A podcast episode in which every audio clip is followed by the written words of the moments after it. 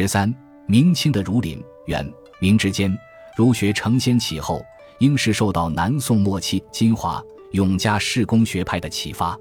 而后继起的河东薛敬轩、姚江王阳明，门庭分立，地相兴替。但始终不脱宋儒朱熹的道问学与陆象山尊德性两者的范例。明代文化唯一特点，即是百家争出，模拟禅宗的公案语录，开创儒家学案的著作，对于经义家法完全寂寞无闻。自嘉靖到神宗以后，一如东汉末代，大臣学士起而与太监争权，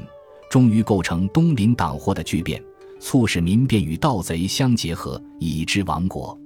崇尚儒学的清代学者综合宋、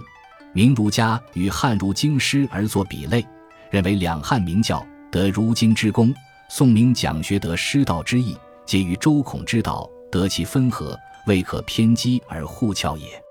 但对明代儒学又不能不另加公允的论断，因此便说：“魁至周礼，有失无儒，空疏甚矣。”然其间台阁锋利，只如张居正等持正扶危，学识名流，知能激发，虽多私意，火伤国体。然其正道实正是心。清史稿《儒林传》，四子两非两世的暗语，犹如老吏断狱，先入其罪，而又笔锋一转，为之巧妙开始，真如刀笔立的含混妙文，令人拍案叫绝。清朝初建于东北边鄙的满洲，但自建都盛经开始，及之为政之道，必须首重儒士。于是启用明末先是流徙东北而归顺其下的儒生，如范文成、宁完我等辈，为之参照明朝政体建立规模。范文成是宋代名臣范仲淹之后，文武兼资，入关前后，大致都以儒学正道匡扶王室、敦正人心为皇太极。顺治、康熙继统初期的三朝重臣，康熙亲政开始，英年好学，特别重视儒家经说，兼习西洋天文、历数等学，与李光地、熊次履、魏相书、张英、方苞等君臣互为师友，尊重周、孔经义，习用明朝以来的程朱章著取士制度，且在战乱之中启用前朝归顺敦品厉行的儒臣。如汤斌、陆陇奇等辈，形成以儒家礼义治天下的一朝立志、清官循吏辈出。在民间隐居不屈的大儒，如孙其逢、黄宗羲、王夫之、李渔、顾炎武等辈，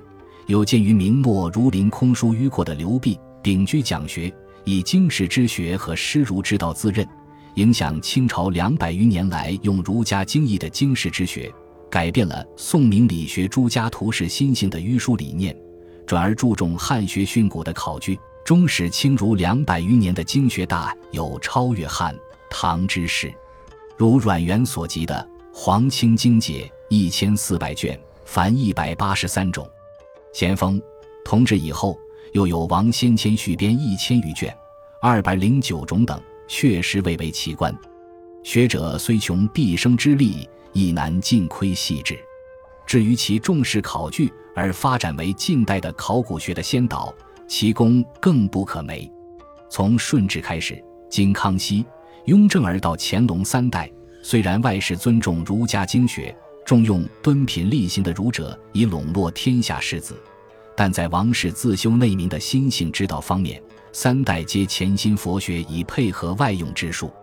如康熙崇译《般若心经》。雍正专制禅宗，整肃佛教，加之乾隆同年即随父亲雍正学禅，后又禅密兼修，而能自缢密成大威德金刚仪轨等事，殊非一般儒家学者所能理解。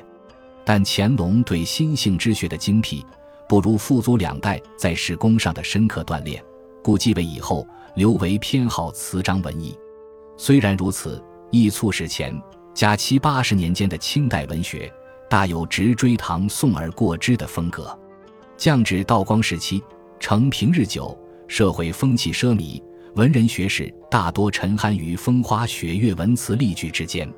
如著名的词人向洪作、连生在《忆云词》自序中所说：“不为无益之事，何以遣有涯之声？”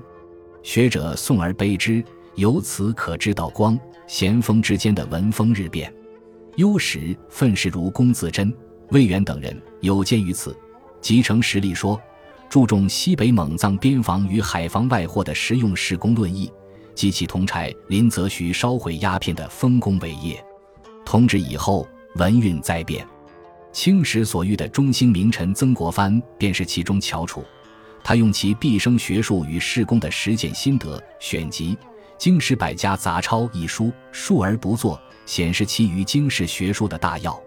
至于曾国藩家书一类的所言，乃其余事而已。